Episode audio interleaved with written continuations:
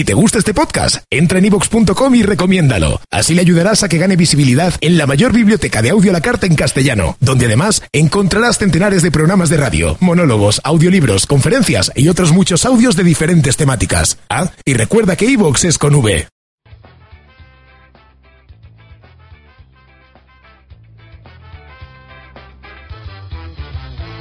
Tenemos una visión diferente del mundo de la canábica.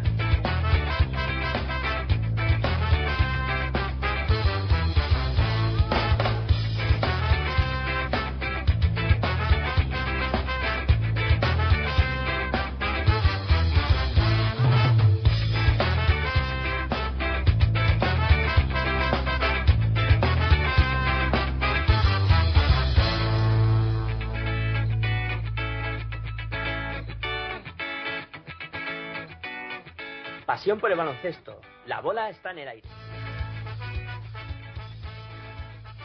Hola, muy buenas eh, noches, bienvenidos a Territorio ACB, ya estamos aquí en MB Radio en directo en el 96.6 de la FM en Puerto Llano y también a través del streaming de mb.radio.elmundobursátil.es. Eh, dispuestos a analizar lo que ha acontecido en la cuarta jornada de la Liga Endesa ACB y ahí eh, pues analizando los equipos que todavía nos quedan por, eh, por ver, eh, cómo están jugando y hoy, bueno, hoy tenemos ese... estos tres equipos que vamos a analizar, el Balay Gran Canaria, Caja Laboral Vasconia y Bluse Monbus. un menú entretenido como siempre, aquí los chicos de Pasión por el Baloncesto que vamos a pasar a presentar. En Barcelona y con mucho frío, eh, nuestro profe particular, Juan Enrique. Muy buenas tardes. Hola, buenas tardes a todos. Nos contabas eh, antes, eh, fuera de, antena, que hace frío por ahí, por Barcelona, ¿no? Sí, está haciendo unos días con un viento muy frío y aparte de hoy ha empezado a llover, bueno, ha vuelto a empezar a llover y nada, pues tenemos una temperatura de esas de contraste, ¿no? Hemos pasado de un calor veraniego casi, pues a, pues una temperatura más acercándose a lo que sería el invierno que al, que al otoño, pero bueno, es lo que, es lo que toca. Y bueno, por aquí, muy cerquita de mí, eh, Aitor, muy buenas tardes para ti también. Eh, ¿Compartes el tema del tiempo con Juan Enrique? Muy buenas tardes a todos y sí, no voy a empezar a, ya a estar en desacuerdo con Juan Enrique y sí, hace mucho frío, igual que en Barcelona, aquí en Madrid, también hemos pasado ese pues tiempo veraniego primaveral en algunos en algún momento ahora pasar bastante frío y el otoño ya es que no existe y la primavera creo que tampoco. Creo, creo que la primavera existe por el tema de las alergias pero nada más. La verdad es que tenemos un tiempo un, un tanto loco y bueno esto del cambio climático y eso los huracanes que hay por allí por por eh, Estados Unidos, que no sé si pondrán en peligro el inicio de la NBA, que, inicia esta noche, pero ¿tienes alguna noticia que se haya inundado algo relevante y todos? Pero no sabía ni que se iniciaba esta noche la NBA. Yo estaba liado con las fechas, porque siempre eh, tengo entendido que empieza eh, la noche de Halloween, pero la noche de Halloween en teoría es mañana. Pero yo hoy ya me he puesto a mirar que hay partidos esta noche. O sea, si yo no me he equivocado en la fecha, esta noche hay partidos de la NBA, pero Juan Enrique nos podrá sacar de dudas, que está muy puesto en el tema. ¿Que sí, Juan Enrique? Ni idea. primera noticia de que la NBA empieza hoy. Pero bueno, algo he leído, pero, pero sabía que tenía que empezar eh, ya, o sea, le tocaba empezar, pero no, no era consciente de que empezaba esta noche. Eso sí que no tenía ni idea. Quedan dos horas o tres horas para que comience, según la página web oficial de la NBA. Pues eh, felicidades. O sea que está ahí, ahí, a punto de, comenzar. No he oído que se haya inundado nada. Bueno, nosotros vamos a lo que vamos. Eh, vamos a ponernos a, hablar de la Liga Endesa ACB y como siempre, pues lo primero que hacemos es eh, repasar los marcadores de esta quinta jornada. Vamos con eh, los resultados de, de, la jornada número 5, que bueno, ha habido cosas sorprendentes y, y luego lo analizaremos y Juan Enrique nos hará ya el, la valoración de todo y, nos pondremos al día. Vamos con los resultados.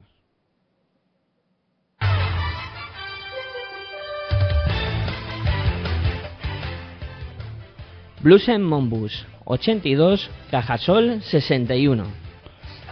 Herbalife Gran Canaria 74, CAI Zaragoza 56. Fútbol Club Barcelona Rigal 100, CB Canarias 75. Real Madrid 83, Caja Laboral 81. Asefa Estudiantes 85, Valencia Basket Club 82. FIA Lluvia, FIA Mutia Juventud 75, eh, no, perdón, eh, 92, UCAM Murcia 70. Lagunaro GBC 72, Macro Fuenlabrada 86. Unicaja 88, Asinia Manresa 70. Y por último, Blanco de Rueda Valladolid 78, 70, Gescla Vizcaya 76.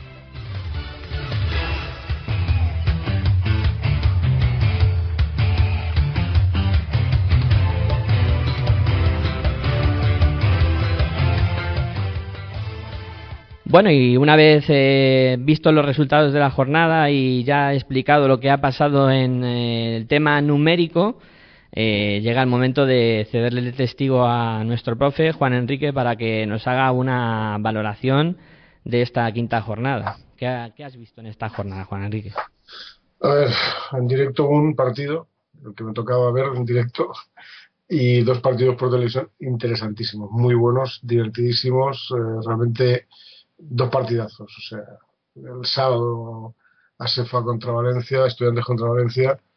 Yo creo que lo que vi allí, que tenía ganas de veros a vosotros, eh, vi un Estu que vuelve a ser el Estu. O sea, quizá Vidorreta ha recuperado ese, espíritu de, guerreros que tienen estudiantes, que cuando peor tenían el partido, a pesar de haber ido por delante hasta el tercer cuarto, si no, si no recuerdo mal, eh, Valencia se les, les agarra, se pone por delante y cuando parecía que estaba tocado, Estudiantes saca ese, ese, ese espíritu guerrero que tiene Estudiantes que, le hace llevarse el partido, aparte de un par de mm, decisiones un poco extrañas a los jugadores de Valencia, precipitación cuando tenían que haber tenido ya aquello que tienes el, el, el, el diente metido ahí en la, carne y no, no, soltarlo, pues tuvieron de, yo creo que dos otras decisiones absolutamente erróneas y estudiantes no lo perdonaron. O sea, eso es con un equipo en estado de, digamos, de gracia o más que de gracia, en, ese estado que, tiene estudiantes cuando está en este tipo de partidos, jamás se crece mucho más. Con, con, los equipos teóricamente potentes, pues, pues le costó caro Valencia, ¿no? Le costó perder la imbatibilidad y Estudiantes recuperar ese segundo puesto que de unido. Eh, por otro lado, el otro que vi, que fue el del domingo, partidazo realmente tremendo. Desgraciadamente para Hitor pues se lo llevó el Madrid, pero bueno, yo creo que fue un partido eh, de dos equipos muy igualados y que mm, teniendo en cuenta quizá el mérito del Madrid de jugar con, con cuatro jugadores casi todo el partido, que lo digo porque Rudy no estuvo, o sea, estaba por allí, pero no estaba. Y, prácticamente hemos tenido mucho mérito llegar a, llevarse, llegar a llevarse un partido que, a pesar de que sí que tuvo ventajas, incluso, digamos, holgadas, Vasconia eh, eh no le perdió la cara, es más muy difícil que Vasconia es ese espíritu que sí que sabe imprimir Dusko Ivanovic desde el banquillo, esa exigencia que tiene sobre los jugadores, que no les hace perder, no les hace perderse en, eh, en digamos, en, en, florituras, sino que los centra enseguida y, y que le recuperó varias veces el, el, partido, se puso por delante, pero bueno, al final en esa prórroga, pues las prórrogas son como son, pero dos partidos, un partido de dos equipos muy buenos. Quizá el Madrid sí que se ha visto, eh, quizá por esa ausencia de, de, de, Rudy en este partido, se ve un poco perjudicado. Yo no hubiese jugado con Rudy, hubiese jugado con, otro, con otros jugadores que los tiene el Real Madrid porque cuando un jugador no está, no está.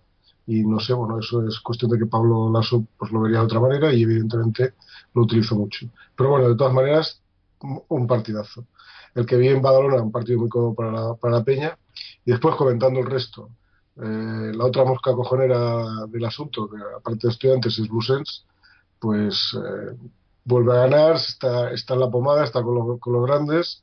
Eh, y el Barça con recuperando Navarro, pues no solamente recupera Navarro, sino que parece ser, por el resultado, aparte de llegar a los 100 puntos, recupera lo que yo creo que tiene que ser el Barça, o sea, marcadores altos, que sea agradable eh, para, el espectador y para ellos mismos, ¿no?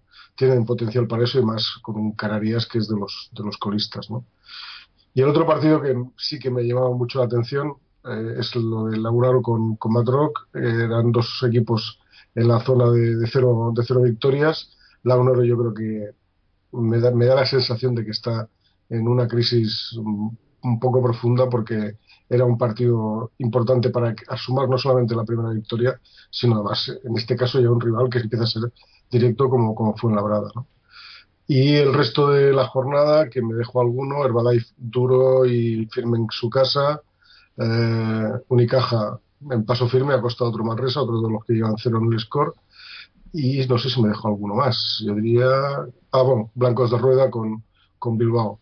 Pues bueno, Bilbao es, tiene que estar haciendo, está, está haciendo lo que tiene que hacer, ¿no? Se, le supone que, que, esos partidos tiene que, tiene que ganarlos para estar en, con los de arriba, si no, pues hubiese perdido un poco, un poco paso, un poco el paso de, de, esto. Pero bueno, un partido propicio para ellos, lo han ganado no no muy holgadamente, pero bueno, es que nadie da, nadie da facilidades esta liga. Bueno, la verdad es que nadie da facilidades y, nadie regala nada, ¿no? Eh, yo, a ver, de, lo, de, todo lo que has comentado y por introducir al debate a, Aitor, eh, por un lado, el, el Rigal Barça que llega a más de 100 puntos, que es uh, algo que no sucedía desde hace dos años y ocho meses prácticamente. Eh, no sé si será algo circunstancial o qué pensará Seitor de, de, este tema, pero vamos, es algo que, que, bueno, hay que apuntar, por lo menos. Eh, Xavi Pascual parece que, que juega o intenta jugar de otra manera o parece que puede cambiar algo en el Barça. ¿Qué piensas? Bueno, no, no estoy nada de acuerdo contigo. El Barça va a seguir jugando a lo que juega. Xavi Pascual, eh, estaremos o no de acuerdo en el juego que tiene el, el Riga al Barcelona, podemos estar de acuerdo o no, pero Xavi Pascual apuesta por ese baloncesto que todos sabemos. Simplemente es que en este partido ha tenido un rival que ya la semana pasada contra el Real Madrid pues compitió y en esta ocasión vuelve otra vez a no competir nada y, y CB Canarias pues es algo que no me voy a repetir en, en semanas anteriores pero creo que tiene un problema por ahí y el Rigal Barcelona o el Barcelona Rigal va a apostar por jugar a lo que siga pues, eh, jugando. Lo que pasa que esta vez ha tenido un rival pues que no lo ha aguantado y, eh, y ha tenido opción de anotar 100 puntos, pero no no es un no es algo que vamos a ver habitualmente en, en Liga CB. Es más de mérito del rival que de mérito del, del Rigal Barça, ¿no? Entonces... Sí, yo estuve viendo el partido eh, unos momentos, eh, pude eh, seguir el partido y CB Canarias muy blandito, muy blandito en todos los aspectos. Eh, bueno, otra de las cosas que, quizá, y Juan Enrique grimía que la otra mosca cojonera, refiriéndose a, a Blues en Monmouth, que luego lo vamos a analizar completamente, o sea, más, más ampliamente, eh, pero vamos, eh, yo creo que está realizando un inicio muy bueno de temporada. Y, y en este partido, sobre todo en Fonte Dosar, ¿no? que es un equipo muy duro en casa. Sí, igual que Asefa Estudiantes. Eh, son dos equipos que ya la temporada pasada eh, pues pasaron con muchos problemas y creo que han aprendido la lección. Sobre todo Blusen Mumbus, pues parece ser esa sorpresa, más que la de Asefa Estudiantes, porque bueno, al final Asefa Estudiantes, le guste o no a, a la gente, eh, es un equipo histórico de, esta liga ACB y al final pues arregla, va arreglando poco a poco los problemas y le, pues puede estar en algunos momentos con problemas pero otras en otras temporadas siempre ha estado también arriba luchando por jugar a eh, Copa del Rey y estar en playoff. Lo que sí es Blues Bus parece que pues ha hecho un equipo muy compacto y sobre todo como tú bien dices en su casa. Y, y para mantener la categoría es lo que tiene que hacer ser fuerte en casa y poder intentar rascar algo fuera ¿no? y parece que, que lo están consiguiendo por ahora y con respecto al, al resto de la jornada, ¿con, con qué te quedarías? Eh, ¿Qué partido te llamó más la atención? Eh, ¿qué, ¿Qué es lo que más destacarías?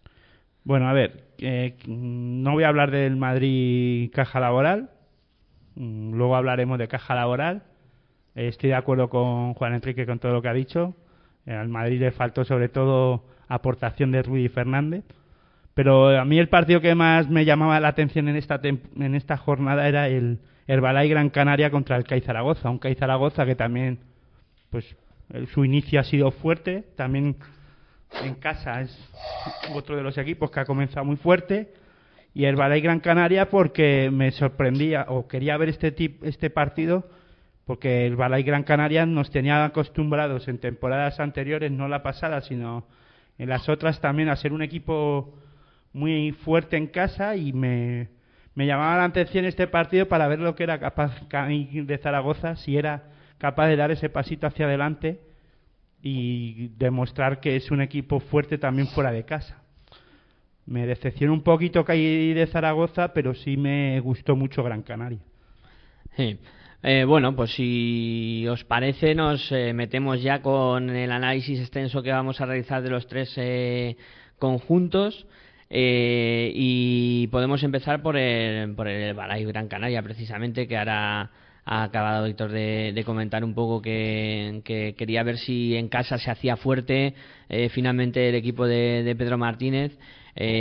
yo, a ver, del Balay Gran Canarias hay una cosa que quiero destacar, ¿no? Es, es un poco el, seguir con la misma filosofía de años anteriores de, Pedro Martínez, que lo basa todo en el sistema defensivo, que quiere un equipo que no reciba muchos puntos y luego a ver qué sale en ataque, ¿no? Creo que, sigue un poco con, esa filosofía. No sé qué pensará del juego del Herbalife, Juan Enrique.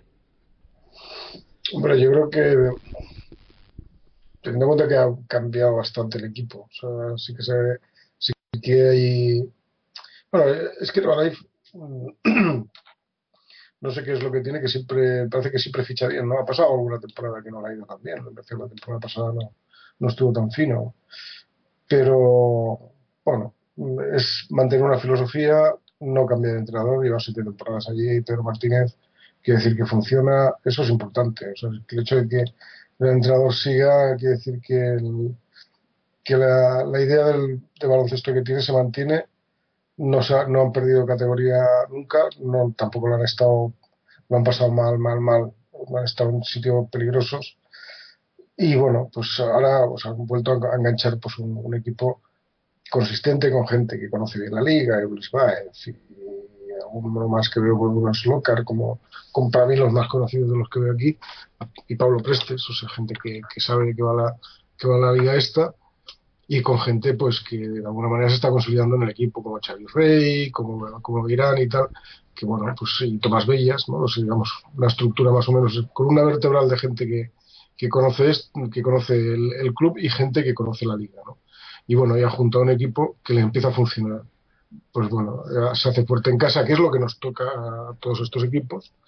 Eh, y, bueno, y en este partido que comentaba Aitor, pues bueno, pues, eh, ha ganado con mucha solvencia, o sea, no es, eh, y a un equipo que teóricamente ha puesto más fuerte que, digamos, la, la, parte que vamos a sufrir o que nos toca sufrir, ¿no? Pues bueno, pues aquí Herbalife va, va a funcionar bien. Yo creo que va a funcionar bien sobre todo por eso porque en ningún momento han, desconfiado sobre todo del, del, señor que tiene la responsabilidad de esto, que es Pedro Martínez. Em, yo, a ver, eh, apuntar este año sobre todo eh, algo que se, se, empezaba a ver el año pasado, pero que creo que, que, también está empezando a despuntar este año, como por ejemplo la figura de Javi Beirán, que el año pasado ya apuntó buenos eh, partidos al final de temporada este año parece que se quiere reivindicar en, el inicio de, esta temporada.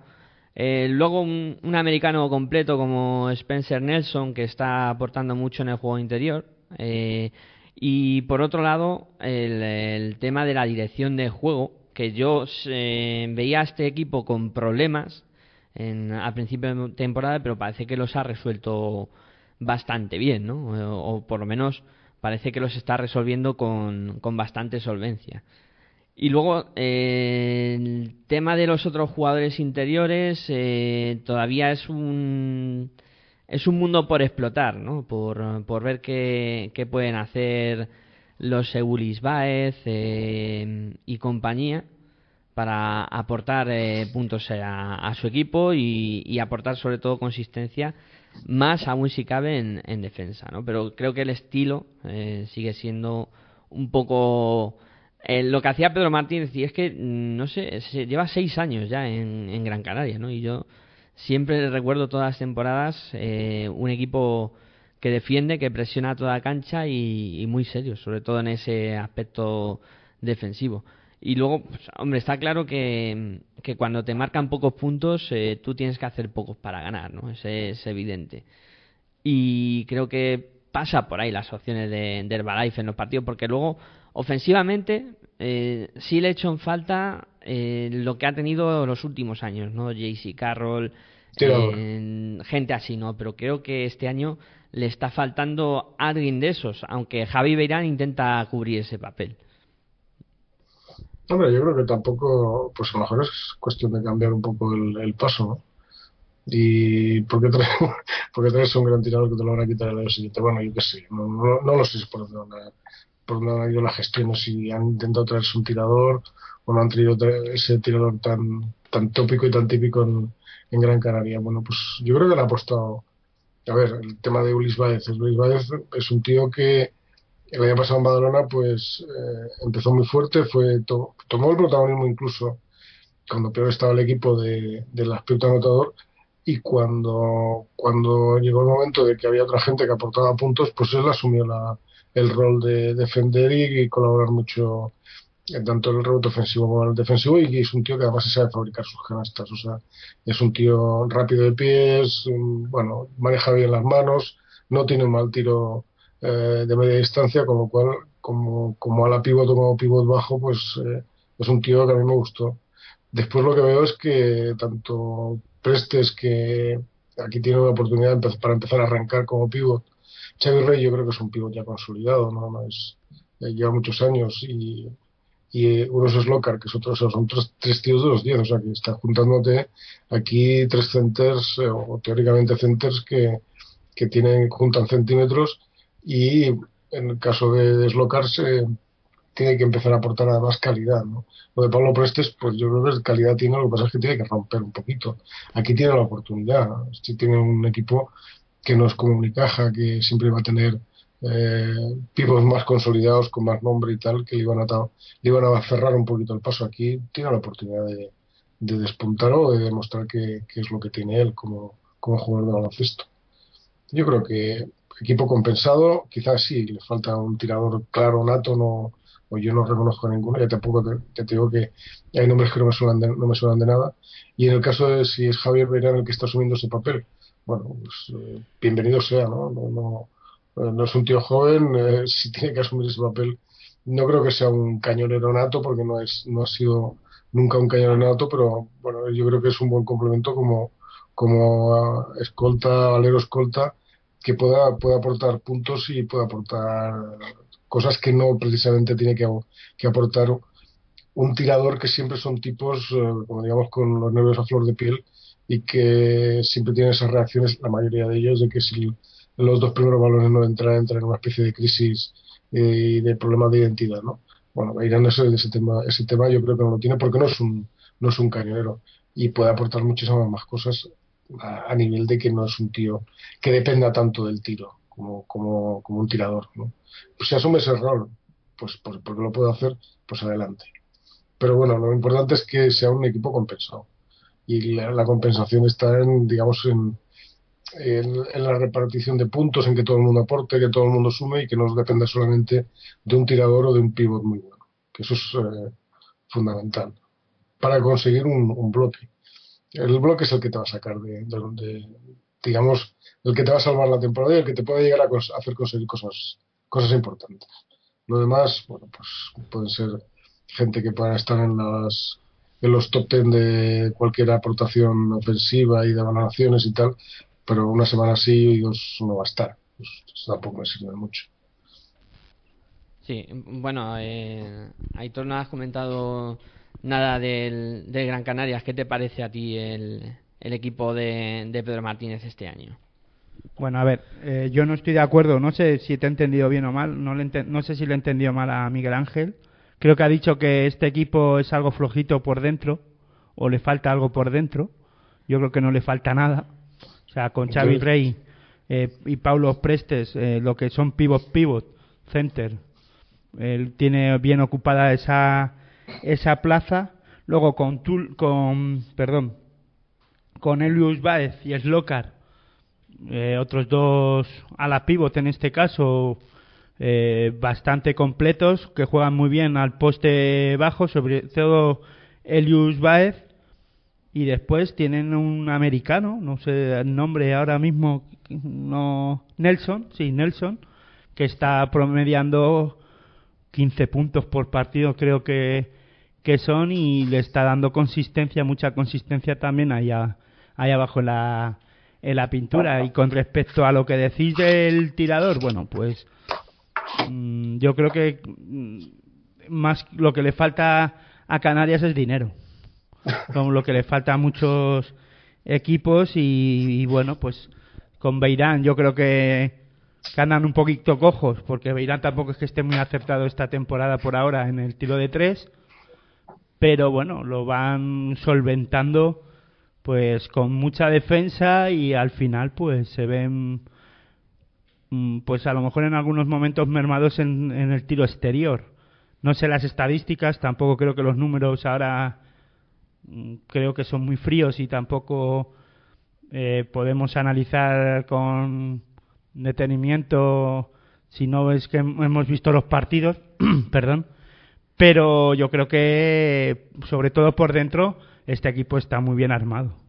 A ver, eh, yo decía lo del juego interior porque todavía no se había destapado ninguno eh, como, o sea, había dicho, yo estoy aquí, ¿no?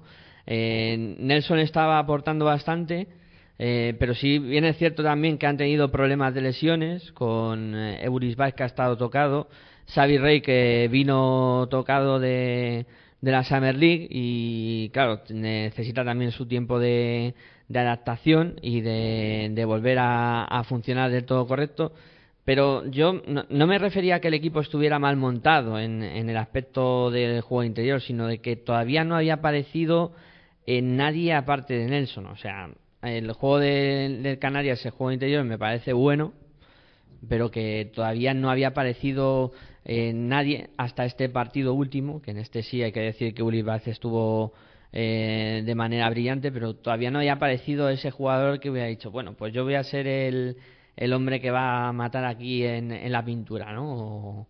y, y, bueno, lo que decía Juan Enrique, de que había tres tíos de, de 2-10 con, con el Locar Baez y, y Xavi Rey, es verdad. O sea, son tres tíos muy altos que pueden jugar y ocupar posiciones eh, interiores, incluso en, algún momento cuando necesiten eh, pueden sacar eh, dos tíos fuertes ahí dentro y, y meter muchos kilos en la pintura pero bueno, que yo me refería a, solo eso, a que no habían todavía eh, ninguno demostrado gran cosa.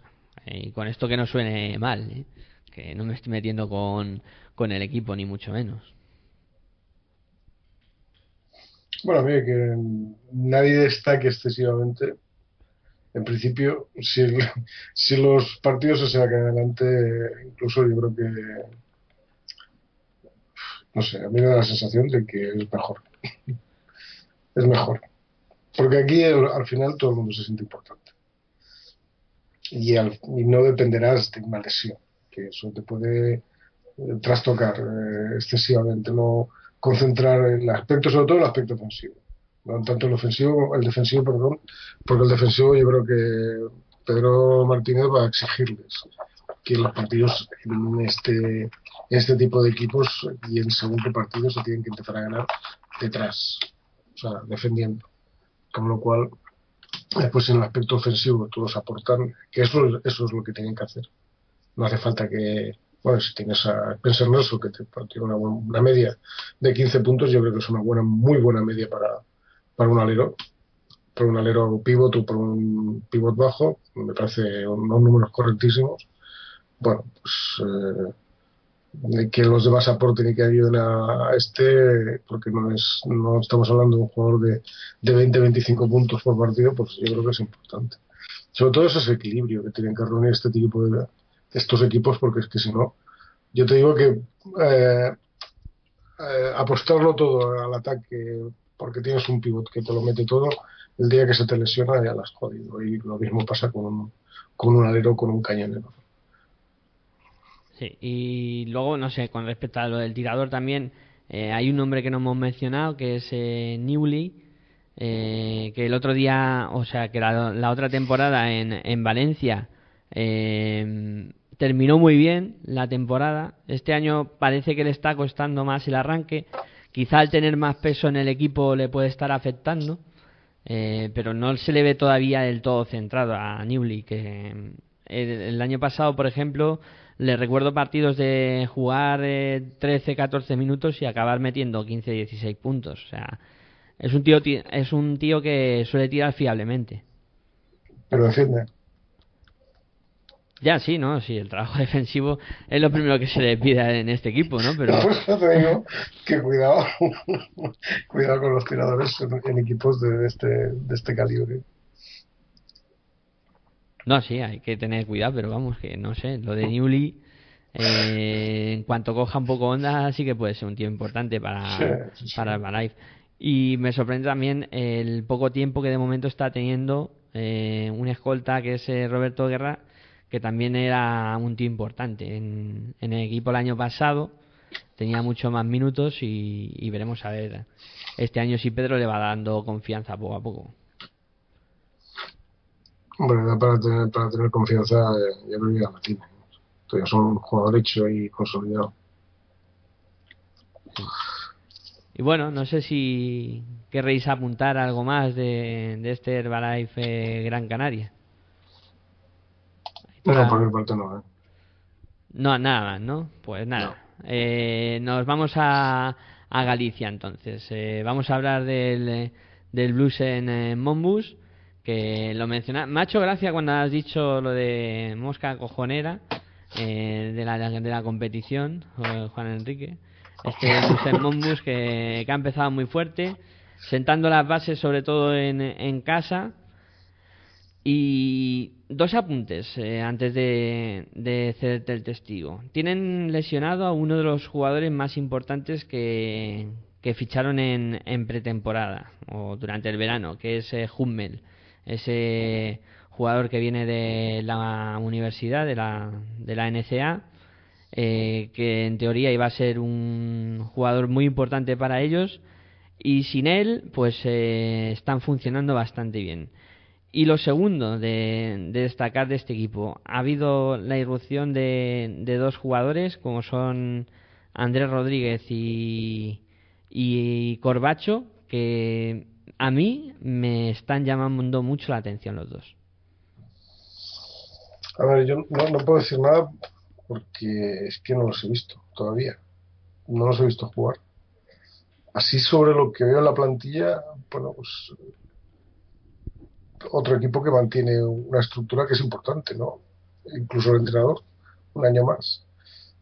Y mantiene la estructura del año pasado, quiero decirte, digamos, en un casi 50% de la plantilla. Eso es, eso es importante. Si después encima aciertan con, con los fichajes, eh, pues eh, entonces digamos que tienen bastante hecho.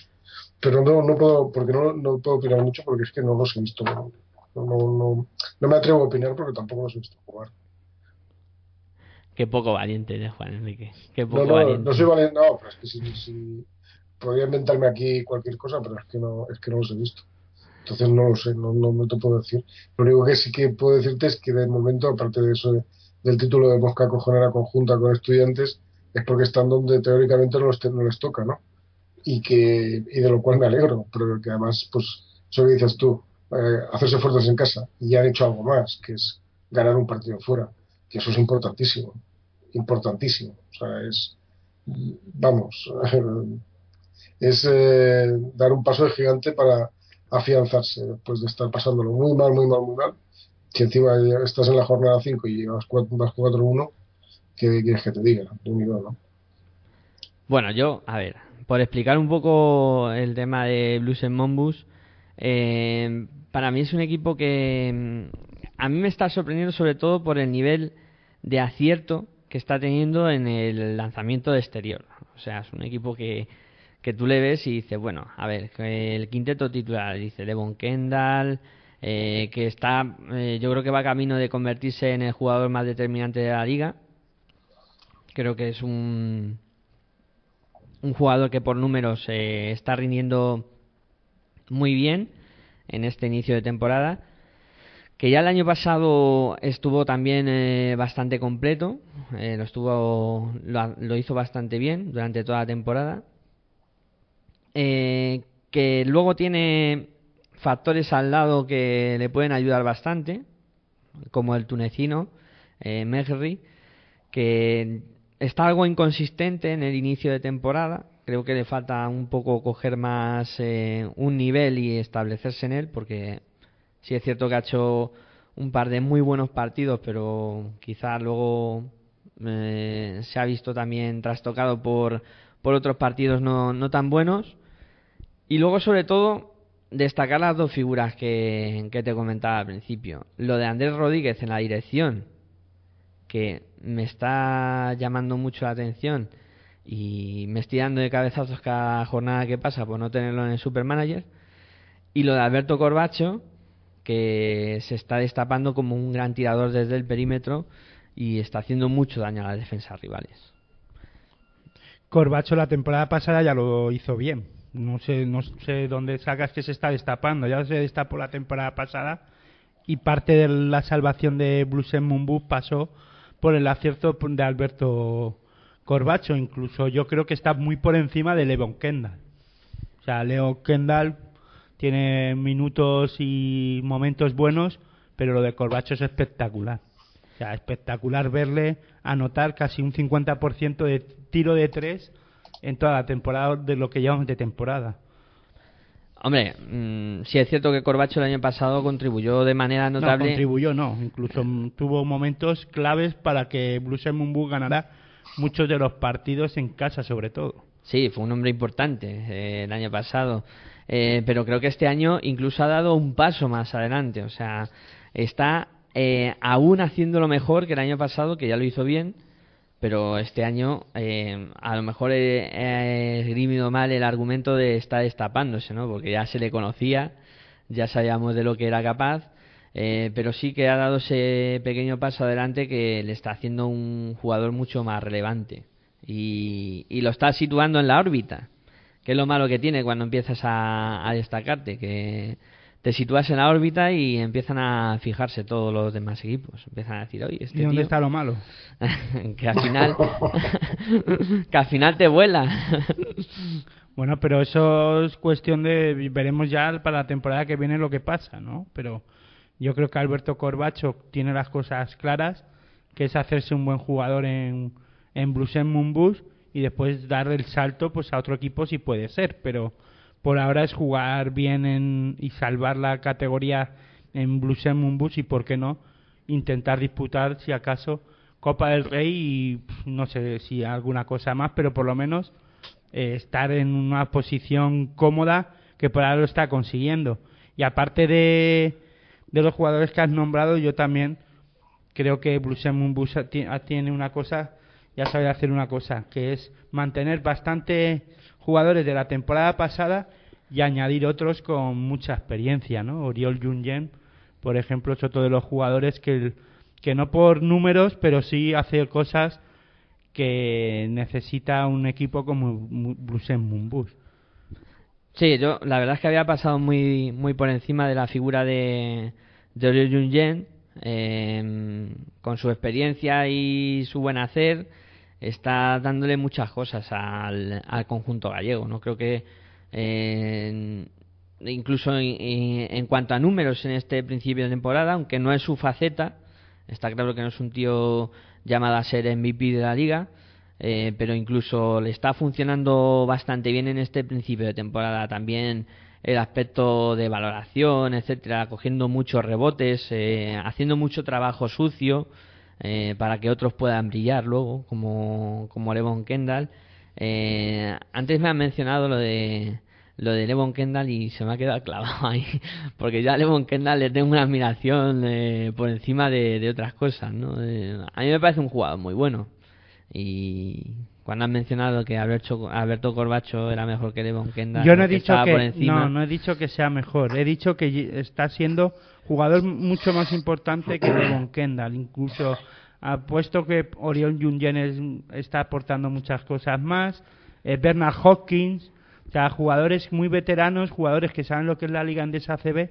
Y lo de Devon Kendall creo que es un jugador que va a hacer sus números simplemente y ya está. O sea, es jugador MVP y punto. No, no va buscando otra cosa. Tipo Joel Freeland, del año pasado ni caja. Sí, algo así.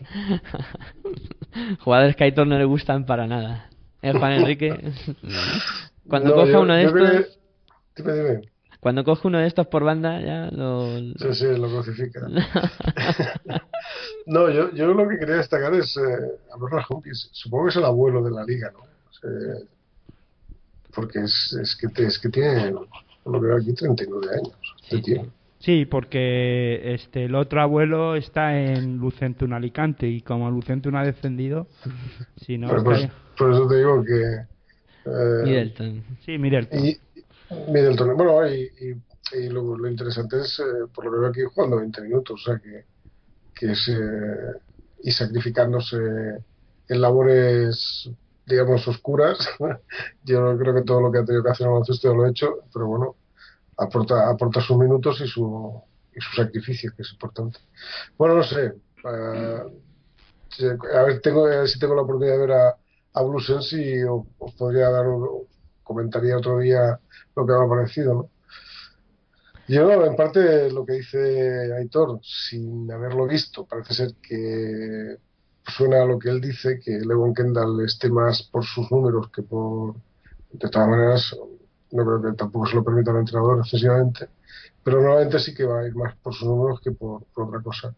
Y Corbacho, pues, hostia, creo que en este partido un 6 de 9, joder, 6 de 9. La verdad es que está tremendísimo. Alguna- En algunas Sí, no, no, es que ocasiones estoy, que- me estoy tremendísimo. quedando maravillado con, esto- con lo que veo aquí. Menos en este partido. ¿eh? Uh, tremendo, tremendo. Sí, y luego, pues, eh, no había mencionado un jugador y, si no lo hago, igual los eh, seguidores de, de Blues and Mombus se nos van a enfadar. Es eh, Rafa Luz, eh, que es el, el otro director de juego de este Blues and Mombus, a la sombra de Andrés Rodríguez, que está haciendo muy buenos números, pero que también es un tío con mucha capacidad para dirigir al, al equipo y seguro que eh, también eh, va a tener en algún momento de la temporada que tenga que ser más importante que Andrés Rodríguez, ¿no? Y creo que en eso eh, pues eh, tendrá especial eh, cuidado eh, Moncho de, de tenerlo ahí, ¿no? Presente, de, de no de que Andrés Rodríguez no se convierta en, en super titular jugando 30 minutos por partido y siempre dejar a Rafa Luz su espacio para que pueda ir también cogiendo tablas en esta liga andesa CB. Y luego, como os decía al principio, cuando este equipo recupere a, a Hummel, cuando ya tenga la plantilla completa con, con ese jugador, eh, serán malas noticias para, para Stobar, por ejemplo, o incluso para Jorge Sanz, que no tendrá mucho hueco en, en la plantilla. Pero vamos, eh, eh, hablaba Hitor antes de, de mm, Copa. Creo que de momento es un sueño por Galicia, pero un sueño creo que, creo que al alcance si medianamente le, le salen bien las cosas en casa. Eso sí, eh, y luego rascando algo fuera. Yo creo que, bueno, no sé. A Juan Enrique le entra la risa cuando hablamos de Copa y de tal y todo Sí, el que este estamos a- ya. Estamos en la jornada 5. ¿Cuánto queda para la Copa? Quedan 12 partidos todavía. si no Ya están vendiendo los abonos. O sea, Sí, no, sí me parece muy bien que hagan el merchandising que quieran, pero a mí es que, no sé. Hombre, si no, si te, si te gusta el baloncesto y quieres ir no a tu equipo, pues me parece muy bien, compras una entrada y si tienes dinero para ello, además vas a poder elegir buenas localidades, ¿no? Pero bueno, si no eres de los candidatos fijos, demás, pues hay que esperar un poquito, ¿no? Yo, a ver, mm, también hay que decir una cosa, ¿no? Estamos hablando de jugadores que están aportando y creo que hemos hablado de cuatro, cinco, seis jugadores que están aportando cosas, ¿no? Pero hay otros que no aparecen. O sea, está el checo eh, Pavel Pumpla, que no está apareciendo, es un jugador que, que puede apuntar buenas cosas y apuntaba buenas cosas, por lo menos eh, en su liga, en la temporada pasada. Eh, ha jugado Euroliga, ha jugado Eurocup, pero aquí no está aportando gran cosa. Buffon Bufford tampoco, William Bufford, eh, este escolta americano que todavía parece que no ha venido, ni ha venido, ni se le espera, creo, porque vamos a ver si, si es capaz de aportar cosas. Más que nada para eso que estamos hablando, ¿no? De poder eh, jugar Copa, y estoy de acuerdo con Juan Enrique, de que todavía falta mucho, ¿no? Pero bueno, ya lleva cuatro victorias, ¿no? Cuatro victorias. y... Yo lo que quiero decir es que, está bien encarrilado, pero a ver. No, pero yo estoy hablando más de salvación, pero si piensa en jugar Copa, al menos tiene más. yo creo que este tipo de equipos tienen que ir pensando en, vamos a ver si somos capaces de entrar en Copa, y si no lo son, al menos sabrá, eh, tendrán más bálsamo para después afrontar la, la liga esa de no descender, porque claro, si tú ya estás pensando en no descender, pues mal vamos. Mm. Es lo que yo pienso, ¿no? Y luego otro de los jugadores que también tiene que, perdón, hoy es que con el la gripe hace mucho frío y al final las gargantas lo acaban pagando. Otro jugador que tampoco aparece y también se le está esperando por Galicia es Benjamin Delwar, que es otro de los jugadores que se fichó con una idea de que eh, fuera aportando pues calidad a este equipo y no está apareciendo. Tiene que aparecer Hopkins, tiene que aparecer Orion Junyen, pero ayudaría muchísimo más si estos tres hombres que he comentado pues fueran aportando más cosas, ¿no? A ver, yo no, yo no conozco la pretemporada de Brussels, a duras penas conozco la de mi equipo, pero yo creo que los, los jugadores que vienen por primera vez a, a Liga CB mmm, cuando empieza la competición, yo creo que el impacto es tremendo, porque me has hablado del, del checo, me estás hablando de Buford, bueno, pues vale, de acuerdo. Bueno, el checo todavía, porque es una liga dura, la liga adriática y tal, que es la que está jugando, por lo que he visto, pero Buford, por ejemplo, viene de, bueno, entonces por lo que veo aquí, de, jugar con el NCA. A ver, eh, la NCA no nos engañemos, es una, liga que más que una liga como tal, es una liga que sirve de escaparate a la, a la NBA. Con lo cual, si estábamos hablando antes de, de se me ha ido el nombre, de Levon Kendall, que, que mira sus números, tú imagínate ahí en la NCA. Madre mía, tiene que ser una. Los vectores tienen que ser, vamos, una reunión de lobos, ¿no? O sea, a ver quién, quién mete más puntos. Eh, o sea, tiene que ser una, liga, me da la sensación, que me equivoco, pero tiene que ser una liga de egoístas, o sea, en el sentido de voy a demostrar que soy muy bueno, a ver si me, fichan los chicos de, de, la Liga de Oro, ¿no? Pues, eh, eh claro, y que lleguen aquí a una liga como esta, que esta es, una, liga muy dura, muy dura, muy dura, y, joder, que, que no, no sirve eso de jugar eh, individualmente porque no, no te lo van a permitir, eh, te van a exigir hacer cosas como, por ejemplo, defender, pasar, eh, o sea, asistir, bueno, aquello que, que no a veces no cuenta, defender bien, vigilar la línea de pase, no ayudar al compañero, bueno, meterse en una zona, yo qué sé. Y a lo mejor eso lo pagan. Yo creo que los novatos aquí lo pagan. Eso, por ejemplo, a Salamehri, pues supongo que, le pasará igual. Es un tío alto, es el pivote de la selección tunecina, pero, pero bueno, viene a jugar a una liga que, que no solamente necesita ser alto, sino que además eh, te vas a encontrar gente muy mucho más pequeña que tú que te pueden sacar a base de codazos de, de la zona. Yo creo que todo eso eso cuenta sobre todo para el primer año de, de, de jugadores que, que, aterrizan por primera vez aquí, ¿no? Sí, hombre, claro. El tema de, de debutar cuesta. No, y por eso es el Bernard Hawkins 20 minutos, Uriol Junyent pues está con 21, bueno, y son gente que ya lleva, pues eso, Uriol Junyent tiene 30 y muchos, o sea que no es, no es un recién venido. Bernard Hawkins estamos diciendo que es el abuelo. Eh, bueno, pues estamos hablando de gente que, que posiblemente, incluso en Monbus, por lo que me estáis diciendo, se está basando más en el equipo ya consolidado del año pasado, o la gente que ya estaba el año pasado que con los nuevos porque todavía no han entrado en dinámica. Bueno, ya tendrán tiempo y si no. Ya, pues pero a ver, jugadores como Ben Dewar, que ya tiene 30 años, que ha jugado en más de, mil- de 300 ligas europeas, yo no sé cuántas habrá en Europa, pero habrá pasado por ellas casi todas las veces, eh, creo que ya sabe de qué va esto. Y después, eh, Pavel Pumpla, eh, capitán de la República Checa, alero, bueno, que no es muy, no es que sea un anotador, pero que ya tiene 26 años, experiencia en No, Euroliga, jugadores que, jugador que tiene que ir aportando. William Burford, alero anotador, que en Ohio pues estuvo bien, en la, claro, viene de la NCA, tal vez este jugador sí tenga, pues eso que estás diciendo, ¿no? Que sea debutante en una liga diferente, pero bueno, si anotaba allí, la canasta tiene que ser más o menos igual aquí, aunque se defienda de otra manera, ¿no? No la cambian, el aro es el mismo, eh, las dimensiones Sí, más o menos pero a lo mejor, no sé, a ver si me entiendes. o No, sea, no, sí, yo te entiendo bien. O sea, ojo, que no estoy con, est- con esto, no quiero decir que no valgan la pena estos jugadores, pero que yo les estoy esperando. O sea, no. Estoy Claro, esperando que, que aporten algo más para esa cosa, para si tienen pensado jugar mm, Copa del Rey, pues tienen que aparecer, claro. No, no, y supongo que tú los estás esperando y, y el Lugo también. me imagino, ¿no? Más que tú. ¿sabes? Seguro. Eh, bueno, pues eh, yo creo que hemos dado un buen repaso al, al Lucen Monbus.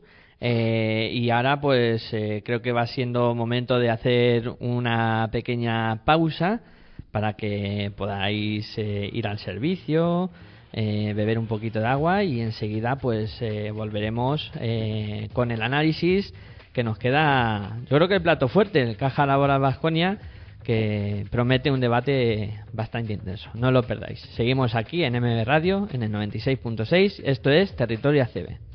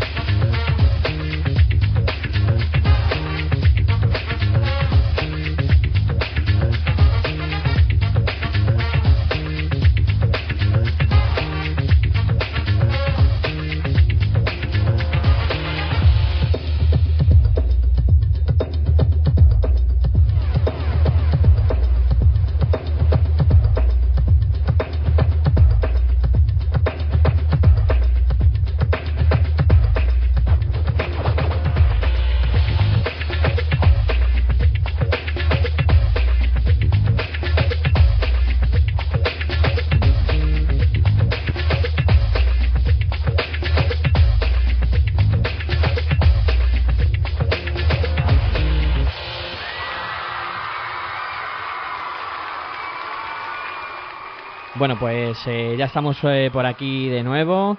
Eh, vamos a hablar ya del, único equipo que nos queda por hablar en el día de hoy, que es el Caja Laboral Vasconia.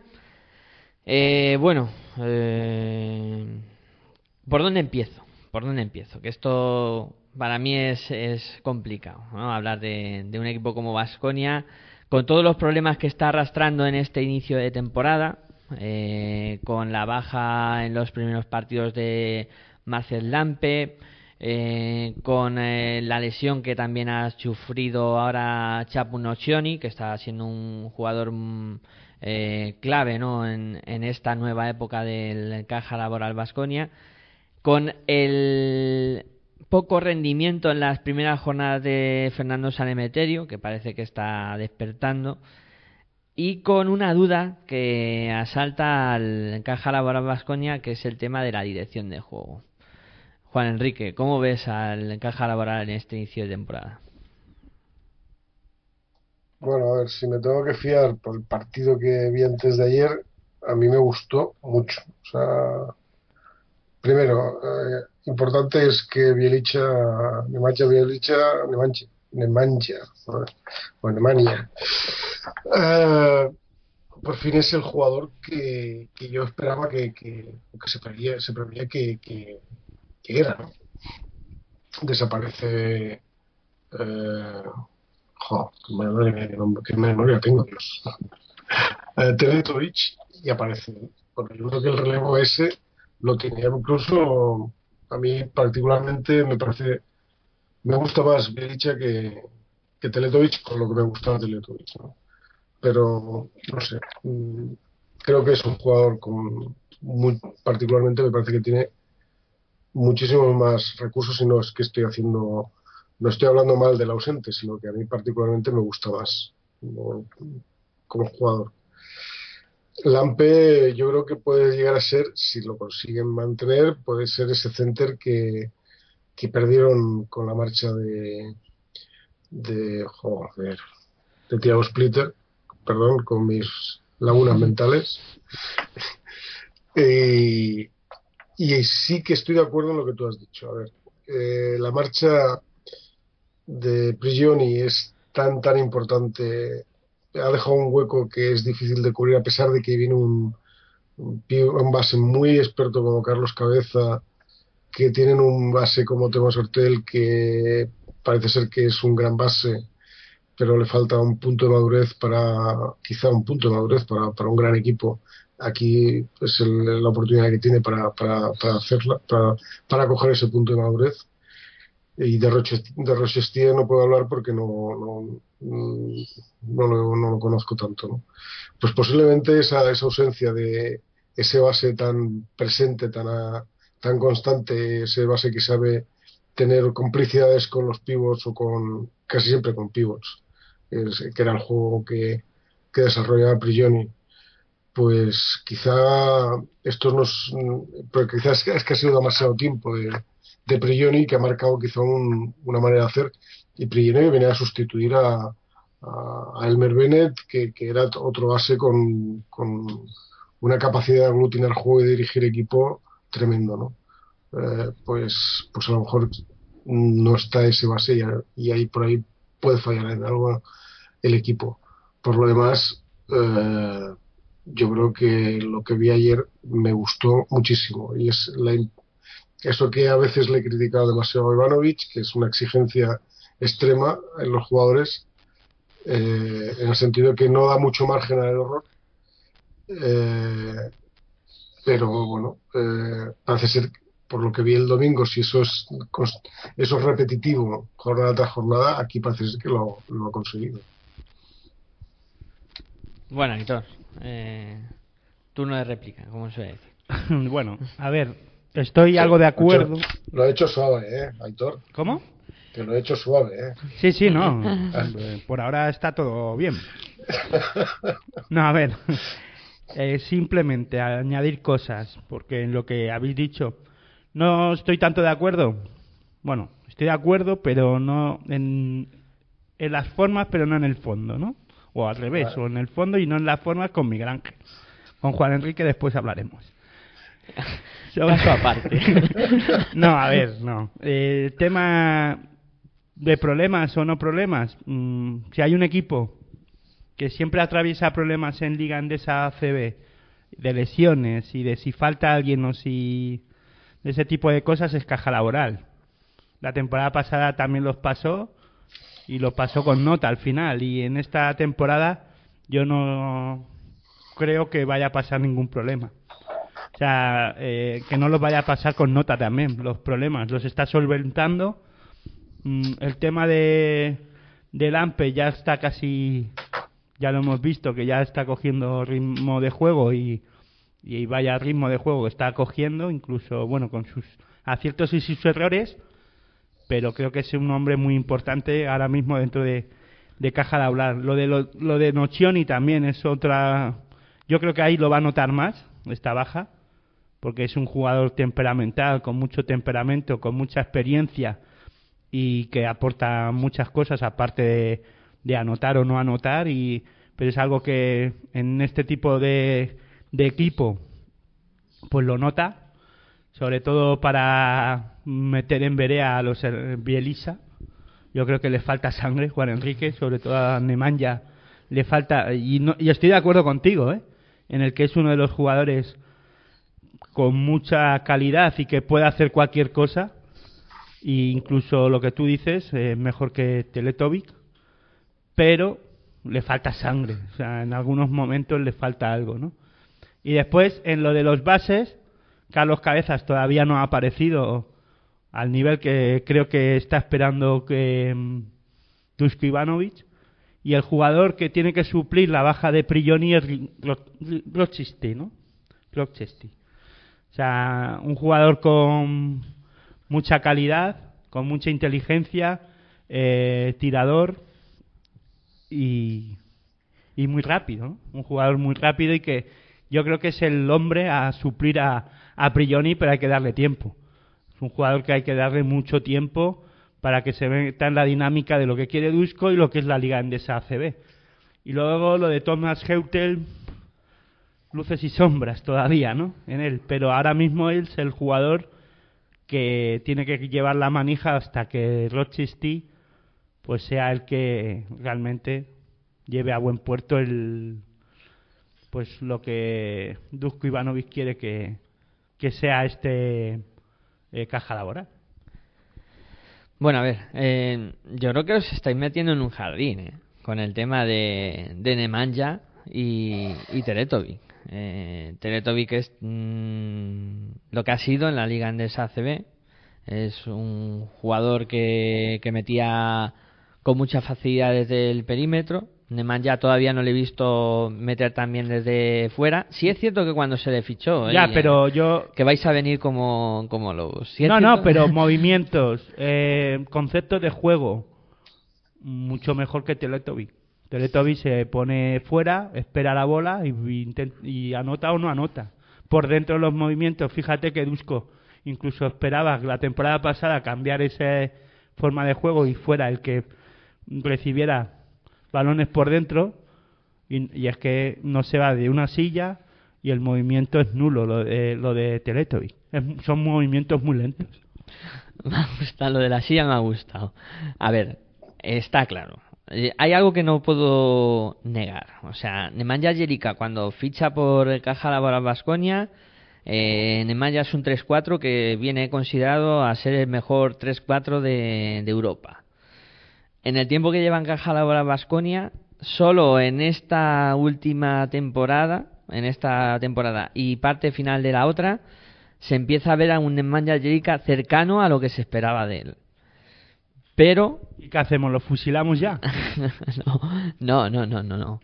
Yo no quiero fusilar a nadie ni quiero eh, hacerle daño Teletovic, a- te, te digo que tuvo que salir de caja laboral, a ser- eh, se fue a Valencia, creo, a hacerse como jugador.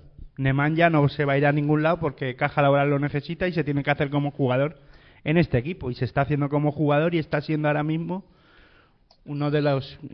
Están intentando que sea uno de los jugadores que coja esa manija y sea uno, un jugador referente, como te gusta decir a ti, en caja laboral. Y hay que darle paciencia. No, sí, Yo- sí. A ver, yo veo ya. mm, Voy a cortar un momento. A ver. mm, Lo que estoy totalmente de acuerdo con, con Aitor. O sea, yo cuando he dicho, y en eso yo creo que Aitor y yo coincidimos, es que Teletovic era un tío que sí, que con sus dos eh, y muchos era un cuatro muy difícil de parar porque abría mucho las defensas, tenía muy buena muñeca desde, desde fuera, pero entró, tenía unas carencias como ha dicho Aitor, lo ha definido perfectamente, no se iba de una silla, o sea, es que, es que era imposible.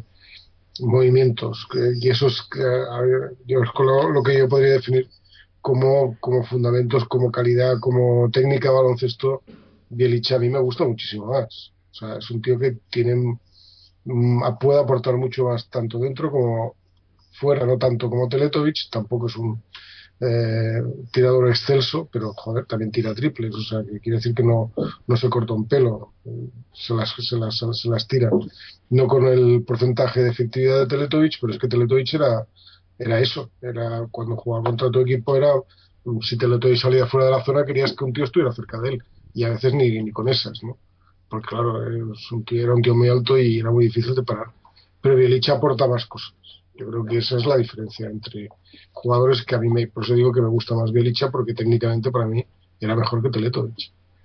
Eso es lo único que digo. Y aparte, eh, sí que estoy también de acuerdo con él, pues en lo de la intensidad, la sangre o sí, que es eso, ¿no? Sí, intensidad, sobre todo intensidad, y que a veces se pueda borrar. Bueno, es un tío de 24 años, tampoco.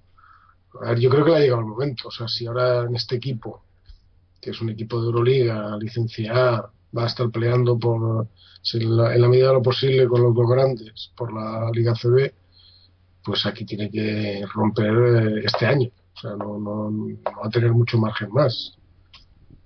Pero que creo que calidad tiene pues, como para ser eso es un es un 3-4 dificilísimo de encontrar con un 2-9 un, un 3 es, es bastante difícil es un 3 que en un momento dado puede hacer, cosas por dentro también, ¿no? Bueno, eso es lo que venía a decir, solamente. No es que me quiera meter en un jardín y no quiero, eh, supongo que los oficinos de Victoria la, la huella imborrable de Teletoid no se les va a olvidar en muchos años. No lo sé, pero a mí particularmente visto desde fuera me gusta más Bielicha, es lo único que quería decir. Hombre, yo, yo hay una cosa que, que quiero decir. La marcha de, Teleto, de Teletovic supone que este año Caja Laboral Vasconia eh, no juega tan encorsetado. O sea, no juega ese sistema para que Teretovic eh, acabe tirando eh, desde la esquina o el año pasado intentando también meter bolas dentro, que es lo que quería probar Ivanovic. No creo que este año Vasconia juega de otra manera. intentando repartir más juego por dentro hacia el AMPE y luego también dar protagonismo a gente como eh, incluso la puede tener Tomás Heurter en algún momento. Eh, Milko cuando esté bien, también será otro tío importante ahí en, esa posición de, del 4 que puede hacer mucho daño. Eh, pero creo que, lo que cambia este año Vasconia al final es eh, que la marcha de, de les libera un poco de, de tener que, que, jugar siempre bolas para, para él, ¿no? que el año pasado se jugaba mucho eh, a que Teretovic acabara los partidos con 27, 30 puntos eh, y haciendo pues un montón de lanzamientos aunque no estuviera bien, aunque no tuviera el día. Es que yo creo que más que la marcha de Teletovic eh, ha liberado, quien ha liberado, ha trastocado es que lo que le hizo daño a, a Basconia el año pasado, teóricamente, para mí, fue la marcha de, de Tiago Splitter, que ese sí que se notó. Sí, aparte no, en ningún momento encontraron o supieron encontrar un... Lampe, Lampe el año pasado no llegó al nivel, por lo menos que está teniendo, por lo menos que vi el, que vi el domingo. O sea, Lampe incluso puede aportar algo más. O sea, Splitter era un tío muy bueno en la pintura, muy bueno, muy difícil de parar, pero Lampe el otro día demostró que además es un 5 que se abre. O sea, que encima puede asumir ese papel que asumía continuamente Teletovic y hacer las mismas cosas que podía llegar a hacer dentro de la pintura uh, Splitter. Si sigue ese nivel, yo creo que aparte de la marcha de Teletovic que libera un encorsetamiento, como decía Aitor, eh, como decía Miguel Ángel, además eh, yo creo que la versatilidad de, de, dos jugadores como, como Lampe y Bielicha eh, les va a aportar algo más. Y aparte que los demás puede encontrar más huecos, se puede diversificar más el juego, evidentemente, pero es que además aportan más cosas, o sea, esto. Sí, aparte yo añadiría eh, la incorporación de Tibor Place viene un poquito también a, pues no voy a decir porque claro, Thiago Splitter es lo que es y ha sido un gran jugador dentro de caja laboral. Tibor Place eh, físicamente todavía no es algo débil, es muy alto. Es la apuesta de futuro, ¿no? Sí, yo creo que sí, incluso es muy rápido. Eh, si son capaces de hacer jugar a este jugador, eh, yo creo que la jugada que todos sabemos era eh, de Thiago Splitter, pick and roll con Prigioni. con Prigioni. Eh, con Tibor Place podemos ver algo parecido, no voy a decir que sea me- igual o mejor, pero sí algo muy parecido si es capaz de, pues eso, coger mm, pues ese ritmo de juego, porque claro, viene de liga alemana, ahí se juega a otro nivel, no se juega tan duro, no, pero aquí si Dusko Ivanovic, si con Dusko Ivanovic no espabila, yo creo que ya no. Bueno, pero es, es- yo también, igual que hablamos de, de Gran Canaria, que es el equipo que aporta tiradores, eh, tradicionalmente lo que ha aportado Vasconia han sido pivots. Sí, sí, por eso. Yo creo que este Sí, es, es el, la- el, gran productor de pivots eh, que se han ido sustituyendo, empezando por los Tomasovic y Fabricio Berto, y después hemos seguido con Ochoni, eh, con Ochoni, perdón, con Escola y con, con Thiago Splitter. Y Thiago Splitter, eh, los primeros años lo veías al lado de, pues lo veías como, como un junior prácticamente, jugaba poco, eh, estaba muy, la presencia de Escola era sobre todo el- que fue el que le dio el relevo, ¿no? De alguna manera. Y, y después explota, ¿no? Y, y, pero, y Escola a la, a la vez pues bebe de, de, de Fabricio Berto y de, y de Tomasovic. Yo creo que es el, la gran aportación a la Liga CB, son grandes pivos que, que siempre ha tenido Vasconia junto con bases muy que ahí es donde si queréis pasamos a ese otro o pasaremos después a ese otro aspecto con bases realmente dominadores del juego ¿no? Sí, y luego otra de los y jugadores que tienen que aparecer todavía y que creo que, que no están apareciendo, aunque ya lo ha dicho Miguel Ángel San Emeterio, sale de viene de jugar eh, Olimpiadas, es normal que físicamente poco a poco vaya encontrándose mejor y ya eh, contra el Madrid ya estuvo al nivel que creo que casi todos estamos esperando. Pero hay jugadores como Brad Collison que está muy regular todavía. Ya la pasada temporada no, no anduvo bien y en esta no ha empezado como yo creía que iba a estar y tiene que, que aparecer. Y luego Fabián Causeu. Yo creo que es un jugador muy importante y creo que Dusko Ivanovic eh, parte de lo que él quiere hacer con este equipo pasa por, por Causeu también.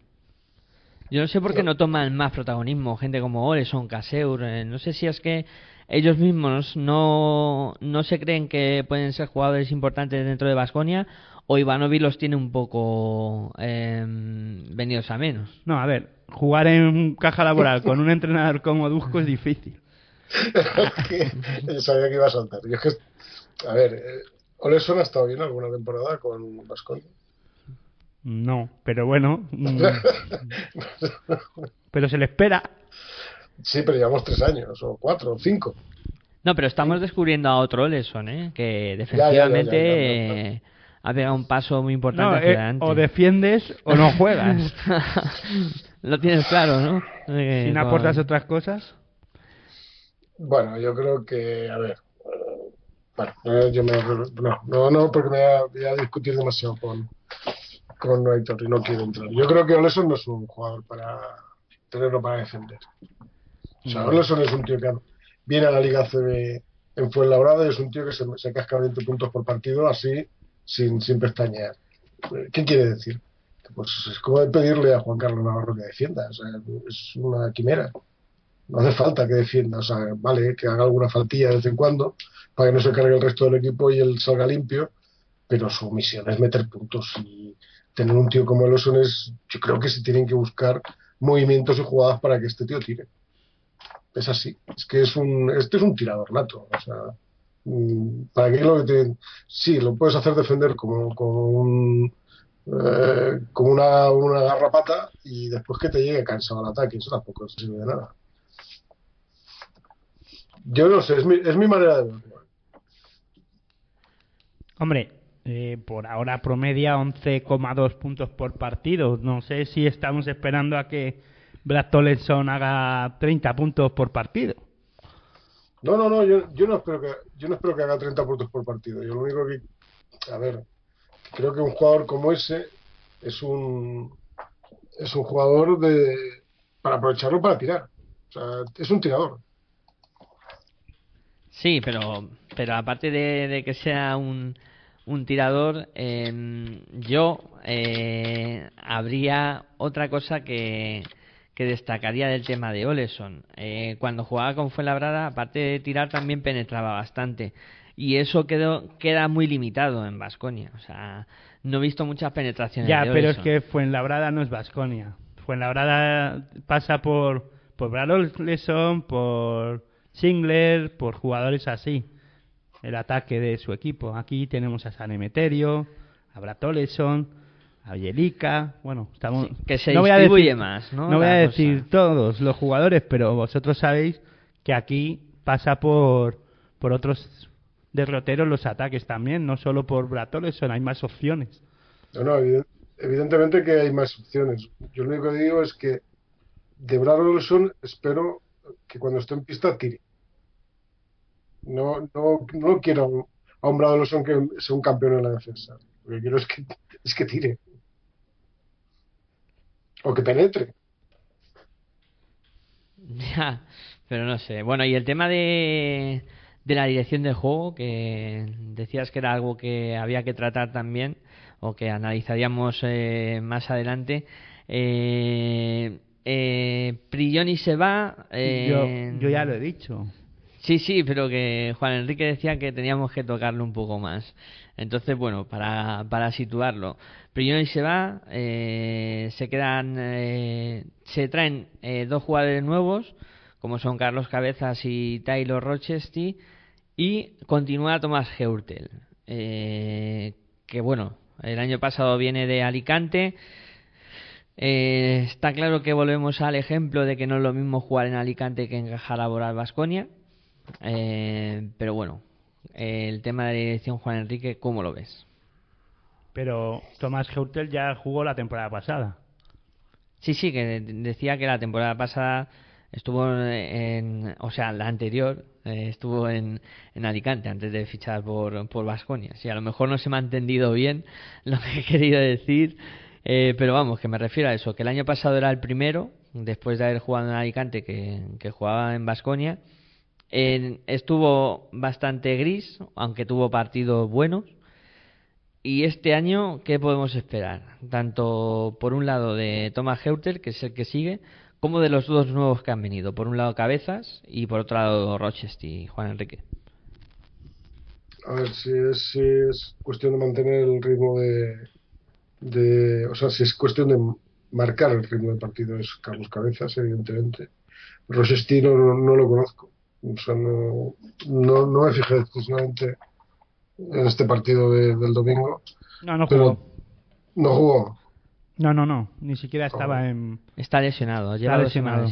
Por eso no me sonaba, me imagino.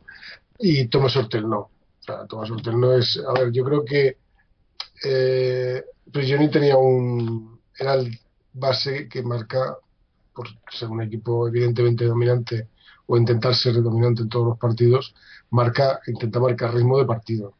Y es el tipo que se te, cuando pase perfecto, en el sentido de que marca el ritmo, se saca el triple o la penetración cuando ve que el equipo está atascado, cuando él ve ese hueco, pero no se prodiga excesivamente, aunque hubiera partidos que sí que metía muchos puntos, pero no era un tío que se prodigaba precisamente en el tiro exterior ni en la penetración. Sabía que mucho de la consistencia del, del equipo pasaba porque él estuviera en pista y siempre necesitaba pues un base que le diera un cierto relevo, ¿no? Pues eh, un cierto relevo que intente puntualmente cambiar de ritmo de partido por, pues, bueno, para darle descanso o porque el partido él no lo lleva bien. No sé, bueno, o ahí podría estar la figura de Tomás Hurtel, pero el base dominante teóricamente pues es era es para mí en el sentido de que no he visto resistir es Carlos Cabezas de Tomás Hurtel no esperemos que sea un relevo natural de, de, de Prigioni, porque desgraciadamente para el Prigioni se ha ido. O sea, ese es el problema, ¿no? si hubiese continuado Prigioni, pues aquello que le va transmitiendo el conocimiento. Ya no está, y Tomás Hortel no tiene ese tipo de juego. Y lo veo difícil que Carlos Cabezas se lo llegue a transmitir, no lo sé. No lo sé. Pero bueno, en todo caso, yo creo que la llegada de Carlos Cabezas es sobre todo para tener un base que conoce muy bien la Liga CB, está jugando en Unicaja durante infinidad de años, ha pasado por CAI uno o dos años y ya está fuera otro año. Bueno, pues es ese base conocedor de lo que es la competición europea. Carlos, Carlos Resistí, pues, pues, me gustaría verlo, la verdad. Por cierto, su cara me suena mucho a la de Pau Rivas, no sé por qué, pero... Parecidos razonables. Pero bueno, eh, no lo sé, tendría que verlo para decirte si es, si es el base que ha tenido. Ese base, que ya te digo que arranca con Elmer Bennett en la etapa esta brillante que tiene que tiene Vasconia desde hace muchos años. Empieza con Elmer Bennett y, con, y sigue con Presioni.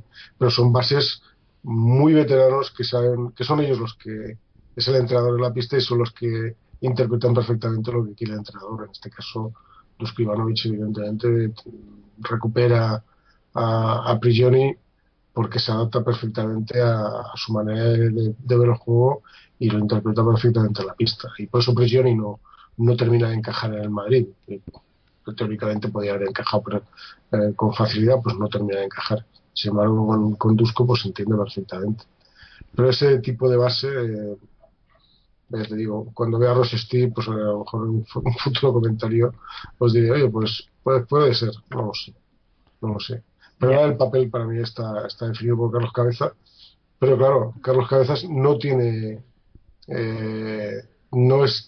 Eh, ¿Cómo te diría yo? No tiene la continuidad, no tiene el conocimiento de los jugadores. O sea, Prigioni se basaba mucho en, las complicidades con sus pivots. Llámese. Eh, Escola, Luis Escola, llámese Thiago Splitter, ha basado siempre mucho en esas complicidades. Y, y en el último año, pues con, con con ¿no? Se, se pica en roll, ese bloqueo a continuación, se sabe dónde está el pivot porque sí que le voy a meter la pelota porque está allí. Eso Carlos Cabezas pues no, no, tiene no, no, tiene no tiene no ha tenido la oportunidad de, desarrollarlo y pero bueno de alguna manera te digo que el rol lo yo creo que lo intenta suplir con Carlos Cabezas bueno Héctor para terminar con el tema de los bases no a ver yo me voy a repetir eh, yo convencerle a Juan Enrique va a ser difícil, lo tendrá que ver con sus propios ojos. Taylor Rochester es ese jugador que va a suplir a, a Prigioni. No, voy a, no digo que va a ser, sea similar, es que claro, compararlo, las comparaciones son odiosas y el nivel de juego que, que Prigioni ha dejado y las huellas que ha dejado eh, no solo en caja laboral, sino en la liga endesa ACB es difícil de igualar, pero va a ser ese jugador en el que Dusko Ivanovic confíe en el, en el que marque el ritmo de juego, en el que, vamos, en el base titular y en su mano derecha en, dentro de la pista. O sea, tú dices que va a interpretar el tipo de juego que quiere Dusko Ivanovic. Sí, perfectamente y lo va a interpretar bien seguramente.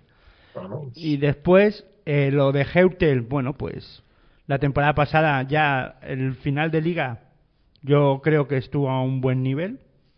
Mm, y en esta, pues bueno, poco a poco va cogiendo ritmo y va jugando, no sé si fiablemente, pero sí es un jugador que a mí, no sé, yo sé que a vosotros no os gusta, pero a mí sí me deja cosas que, me gustan bastante. Lo único que, bueno, como jugador joven que es, pues ya también tiene sus errores, ¿no?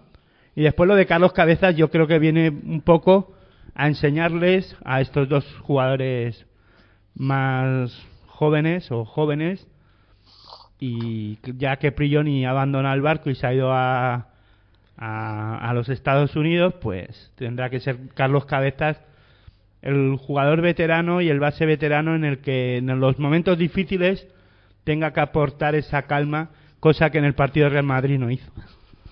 No,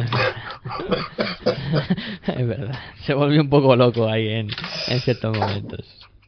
Eh, hay una cosa que quiero decir, o sea, eh, yo hablaba al principio del tema de las lesiones de, de mm, primero de, de Lampe, luego de, de Nocioni, y el máximo fene- beneficiado de todo esto es Eduardo Hernández Sonseca, Sí, que está en el banquillo y que no juega. que es un ejemplo de precariedad laboral, eh, renovando por 10 días, ¿no? Eh, contrato basura. Pero bueno, que muchos quisieran tener el sueldo que, que cobra Edu, ¿eh? Que, que no, bueno. sé, no sé lo que cobra, o sea que... No, pero cobra, cobra bastante bien. Eh, no anda mal, no anda descalzo. Pero bueno, que va renovando cada 10 días y yo creo que Eduardo, así a modo de broma, hace algo en el banquillo y dice, a ver, eh, esta semana, ¿a quién me cargo? a, ver, a ver a quién lesiono. Yo, yo creo que no es un tema de cupos lo de, lo de Edu. No, no. Es tema que Milko Bielsa está, está ahora lesionado. Eh, vino por Lampe, por la baja de Lampe. Y casualidad que Milko Bielsa se lesionó también y por eso ha renovado otros 10 días. Ahí está el hombre, aguantando un poco el, el tirón, ¿no? Ahí, a ver si, si cumple la, la temporada completa a este paso. Sí, porque tema... Seguro, seguro que no es un tema de cupos. No, no, no. De Vasconia estaba bien con los cupos. No tenía problemas. Tiene, a, tiene a Carlos Cabezas, tiene a Brad Toleson, tiene a San Emeterio. Pero, ah, Brad, Brad Orson es, es español. Sí. Claro, sí, sí. Con, ¿No te acuerdas con aquella polémica de, de con, no sé, la selección que si iba Sí, o no sí. iba con la lista esa que se hizo? Bueno, pues si tiene a cabezas ese cementerio de Oleson, le falta uno. Y Caseu, Fabián Caseu, no. O, no, era Tomás, Tomás Heurtel. Tomás Heurtel Heurtel, también está... eso, Tiene doble nacionalidad. Anda, coña. Mm. Joder. Sí, no. Esto, Problema- esto de los pa- esto de los pasaportes en el deporte es increíble. El problema de cupos no es el tema de, de lo de Eduardo. Eh, bueno, pues eh, yo creo que ha quedado también bastante resumido eh, y analizado el tema de de Vasconia, ¿no? Y vamos a ir poniendo punto y final a la tertulia de hoy. Eh, vamos a ir. ¿No ibas a hablar de. Felipe? Eh, pero eso lo hacemos ya con, con música de fondo, que queda más bonito. Bueno, eh, Felipe Reyes, que, que ha anunciado que no va a ir a la selección en el año 2013 para jugar el Eurobasket de, de Eslovenia. ¿Qué os parece que Felipe Reyes renuncie a eso y deje abierta la puerta a ir al Mundial de 2014? ¿Qué haríais con esta gente? Juan Enrique. A ver, uf, pues que abre la puerta a mucha gente. A ver quién. Hombre, a mí particularmente, pues. A ver, me parece una decisión. No sé si inteligente, pero que, que me parece. Sí, inteligente. Inteligente por su parte, porque al fin y al cabo se retira de la selección siendo medalla de plata olímpica. Ahí es nada. Ya, pero no se retira. Deja abierta la puerta a 2014, al Mundial que se juega en España. Ah, que deja la puerta abierta. Bueno, mm, entonces mm, me parece inteligente A medias. a medias. No me, no me, no me gusta entonces esa premisa. Y a mí, a mí tampoco. Yo creo que los que ya se vayan despidiendo, como los. Y nos guste o no, hay que ir diciendo, hay que ir renovando. Pau Gasol también habrá lo mismo. Ya dijo que para los Juegos. Digo, después de los Juegos Olímpicos, el europeo, él no lo iba a jugar. Que deja la puerta también abierta para una hipotética. Jugar un mundial en España, que se disputará en España. Marcas son lo mismo, yo creo que ya deberían de ir pensando en renovar y si el europeo eh, sirve de preparar, de buscar ya una selección para jugar el mundial, pues bienvenido sea. Bueno, pues con estas opiniones nos vamos. A mí tampoco me gusta que hagan este tipo de cosas, ¿eh? Que cueste que yo también la. No me gusta que... Más que nada porque habrá jugadores que estén pensando, ya esta es mi oportunidad, voy y a entrar por la puerta grande, ¿no? Y así eh, voy a hacer un, voy a intentar jugar el europeo para después no poder disputar un mundial.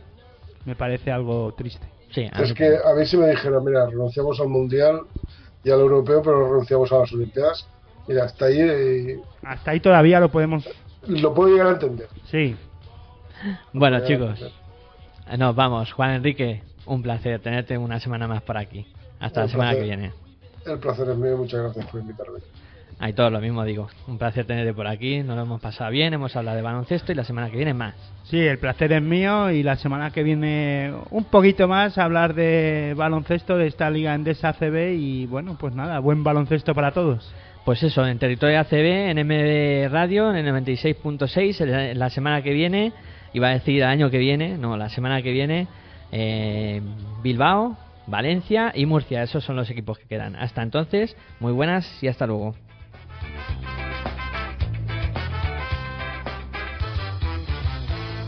tenemos una visión diferente del mundo de la canábica.